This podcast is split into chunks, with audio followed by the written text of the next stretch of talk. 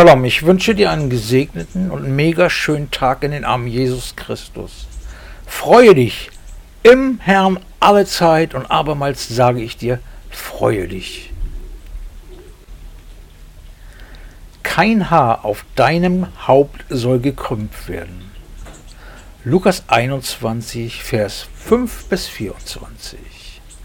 Und als etliche von dem Tempel sagten, dass er mit schönen Steinen und Weihgeschenken geschmückt sei, sprach er, was ihr da sehet, es werden Tage kommen, wo kein Stein auf dem anderen bleiben wird, der nicht zerstört würde. Sie fragten ihn aber und sprachen, Meister, wann wird denn das geschehen und welches wird das Zeichen sein, wann es geschehen soll? Er sprach, seht zu, dass ihr nicht irregeführt werdet. Denn viele werden kommen unter meinen Namen und sagen, ich bin es. Und die Zeit ist nahe. Laufet ihnen nicht nach. Wenn ihr aber von Kriegen und Unruhen hören werdet, so erschrecket nicht, denn das muss zuvor geschehen, aber das Ende kommt nicht so bald. Dann sprach er zu ihnen, ein Volk wird sich über das andere erheben und ein Reich über das andere. Und große Erdbeben werden sein hin und wieder, Seuchen und Hungersnöte und Schrecknisse und große Zeichen vom Himmel werden sich einstellen. Vor diesen allen aber werden sie Hand an euch legen und euch verfolgen und in Synagogen und Gefängnisse überliefern und vor Könige und Fürsten führen um meines Namens willen. Das wird euch aber Gelegenheit zum Zeugnis geben. So nehmet euch nun zu Herzen, dass ihr eure Verteidigung nicht vorher überlegen sollt. Denn ich will euch Mund und Weisheit geben, welche alle eure Widersacher nicht sollen widersprechen, noch widerstehen können. Ihr werdet aber auch von Eltern und Brüdern und Verwandten und Freunden überantwortet werden, und man wird etliche von euch töten. Und ihr werdet von allen gehasst sein, um meines Namens willen. Und kein Haar von eurem Haupte wird verloren gehen. Durch eure Geduld gewinnet eure Seelen.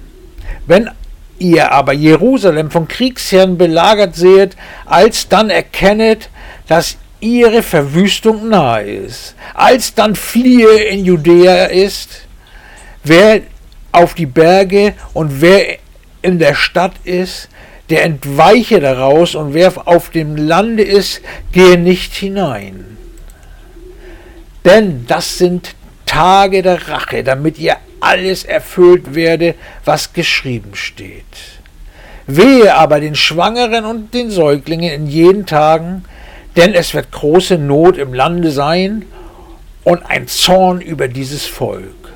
Und sie werden fallen durch die Schärfe des Schwertes und gefangen weggeführt werden unter alle Völker und Jerusalem wird zertreten werden von den Heiden, bis die Zeiten der Heiden erfüllt sind.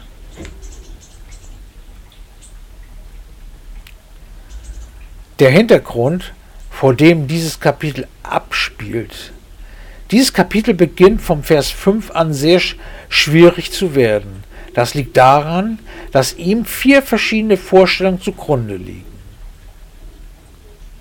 Zunächst einmal stoßen wir auf den Tag des Herrn. Für die Juden zerfiel die Zeit in zwei Zeitalter.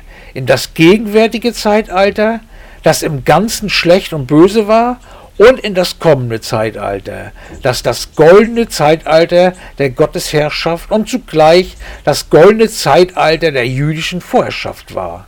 Dazwischen lag jedoch der Tag des Herrn, eine Zeit schrecklicher Erdbeben, Verheerungen, die fürchterlichen Geburtswehen eines neuen Zeitalters. Es würde ein Tag des Schreckens sein, ein Tag, den kein Science-Fiction-Film jemals darstellen könnte weil er außerhalb jeder menschlichen Vorstellungskraft liegt. Denn siehe, des Herrn Tag kommt grausam, zornig, grimmig, die Erde zu verwüsten und die Sünder von ihr zu vertilgen. Dieser Tag würde unerwartet abbrechen. Der Tag des Herrn wird kommen wie ein Dieb in der Nacht. Der Tag des Herrn spielte im religiösen Denken zur Zeit Jesu eine wesentliche Rolle. Jedermann kannte die Bilder des Schreckens. Die Verse 9, 11, 25 und 26 dieses Abschnittes beziehen sich auf diese Bilder. In Gott gibt es keine Ungerechtigkeit. Alles geschieht zur Ehre des Herrn, ohne dass er dir jemals etwas verheimlicht hätte. Du kannst dich hier auf Erden in diesem Zeitalter für oder gegen Gott entscheiden. Die Weichen stellst du für dich hier auf Erden. Du bist keine Marionette Gottes, sondern seine Schöpfung mit einem eigenen Willen ihm zum Ebenbild. Wir hören davon, dass die Zerstörung Jerusalems prophezeit worden ist. Nach fünfmonatiger Belagerung eroberten die Römer im Jahre 70 nach Christus Jerusalem und zerstörten es.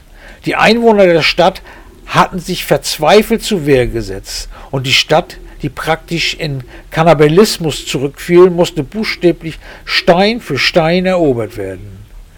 Der jüdische Historiker Josephus behauptet, bei der Belagerung sei die unglaubliche anmutende Zahl von 1.100.000 Menschen umgekommen und 97.000 seien in Gefangenschaft geraten und fortgeführt worden. Das Volk waren die Juden damit ausgelöscht. Der Tempel wurde angezündet und vollständig verwüstet. Vers 5, 6, 20 bis 24 beziehen sich eindeutig auf dieses der Stadt bevorstehende Schicksal.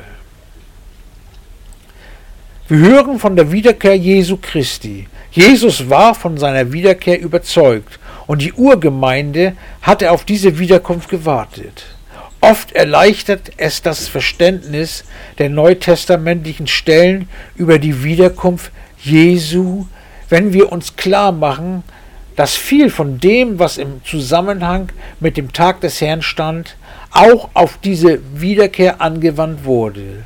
Im vorliegenden Abschnitt beziehen sich Vers 27 und 28 eindeutig darauf. Vor Jesus Wiederkunft rechnete man jedoch mit Männern, die mit dem Anspruch auftraten, Christus zu sein und auch mit großer Naturereignissen. Darauf beziehen sich Vers 7, 8 und 9.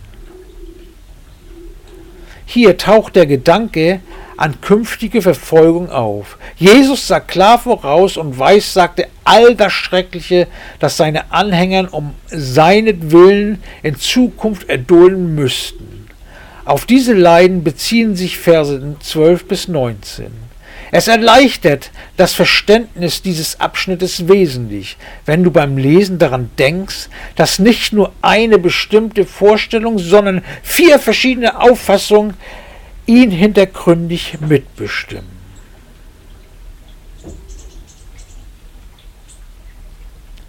Eine Bemerkung über die Pracht des Tempels veranlasste Jesus zu seiner Prophezeiung. Die Tempelpfeiler der Vorhalle und der, des Allerheiligsten waren über zwölf Meter hohe weiße Marmorsäulen, die aus einem einzigen Steinbock bestanden. Die berühmteste Opfergabe stellte der große Weinstock aus pure Gold dar. Jede einzelne Traube daran war so groß wie ein Mensch. Die großartigste Tempelbeschreibung aus der Zeit Jesu finden sich in Josephus in seinem Buch Die Kriege der Juden, Buch 5, Absatz 5. An einer Stelle heißt es dort, es gab nichts, was sich mit der Vorderseite des Tempels hätte vergleichen lassen können. So sehr überraschte der Anblick Herz und Sinne. Die Stirnseite war über und über mit Goldplatten bedeckt, die im Licht der aufgehenden Sonne so prächtig erglühen, dass die Menschen ihre Augen abwenden mussten, als ob sie in Strahlen der Sonne selbst geschaut hätten. Aus der Ferne scheint der Tempel Fremden wie ein schneebedecktes Gebirge, da alle nicht vergoldeten Teile leuchtend weiß waren. Es erschien den Juden unvorstellbar, dass die Herrlichkeit ihres Tempels dereinst zu Schutt und Asche werden sollte. Wir erfahren in diesem Abschnitt etwas Wesentliches über Jesu und über das christliche Leben. Erstens, Jesus verstand es, die Zeichen der Geschichte zu lesen, mochten die anderen auch blind sein gegenüber dem drohenden Unglück, es sah die Lawine sich nähern. Nur wer alles, was geschieht, mit den Augen Gottes sieht, sieht richtig. Siehe, alles mit den Augen Jesus, alle Menschen, alle Umstände, alle Geschehnisse, und du wirst immer einen Blick der Liebe und des Mitleides haben. Zweitens, Jesus war absolut ehrlich. Das ist, sagte er zu seinen Jüngern, was euch erwartet, wenn ihr euch für mich entscheidet und mir nachfolgt.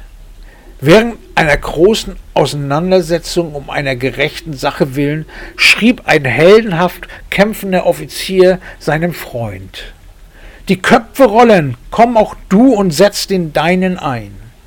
Der Glaube Jesus an die Menschen war so groß, dass er ihnen den schweren, heldenhaften Weg anbot. Nicht den leichten.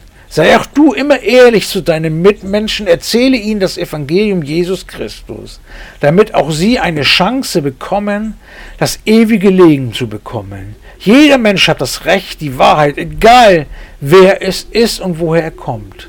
Sei auch du niemals der Richter über einen Menschen, sondern stehe für ihn im Gebet ein, damit er die Wahrheit erkennt.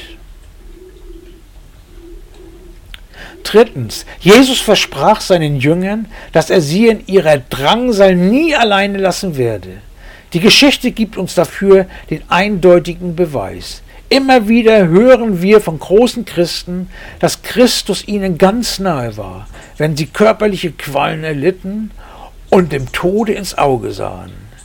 Wenn Christus bei dir ist, kann das Gefängnis zum Palast, das Schafott zum Thron und die Stürme des Lebens können zu strahlenden Tagen werden. Er ist immer und an jedem Ort bei dir. Du bist niemals allein. Darauf kannst du dich immer verlassen, egal in welcher Lebenssituation du dich auch gerade befindest. Du darfst durch ihn Zuversicht und Hoffnung haben. Viertens, Jesus sprach von dem Schutz, der größer ist als alle Bedrohungen der Welt. Kein Haar auf euren Haupt soll gekrümmt werden, sagte er. Wer mit Christus geht, kann wohl sein Leben verlieren, aber niemals seine Seele. Der Ausdruck Zeiten der Völker bezieht sich auf die Zeit, in der Israel unter der Herrschaft oder Unterdrückung von Nichtjuden sein würde. Der Anfang dieser Zeit kann bis dahin zurückverfolgt werden, als ein Teil von Israel im Jahr 586 vor Christus nach Babylon weggeführt wurde. Es wird nicht enden, bis die Zeilen erfüllt sind. Das wohl bedeutet, wenn Christus in Herrlichkeit und Macht zur Erde wiederkommt und am Ende der Zeit seine Herrschaft über alle Nationen aufzurichten. Achte alle Zeit auf die Zeichen der Zeit und suche immer die Nähe und Führung Jesus Christus. Gottes Schutz, Segen und Frieden, euer Thorsten Team.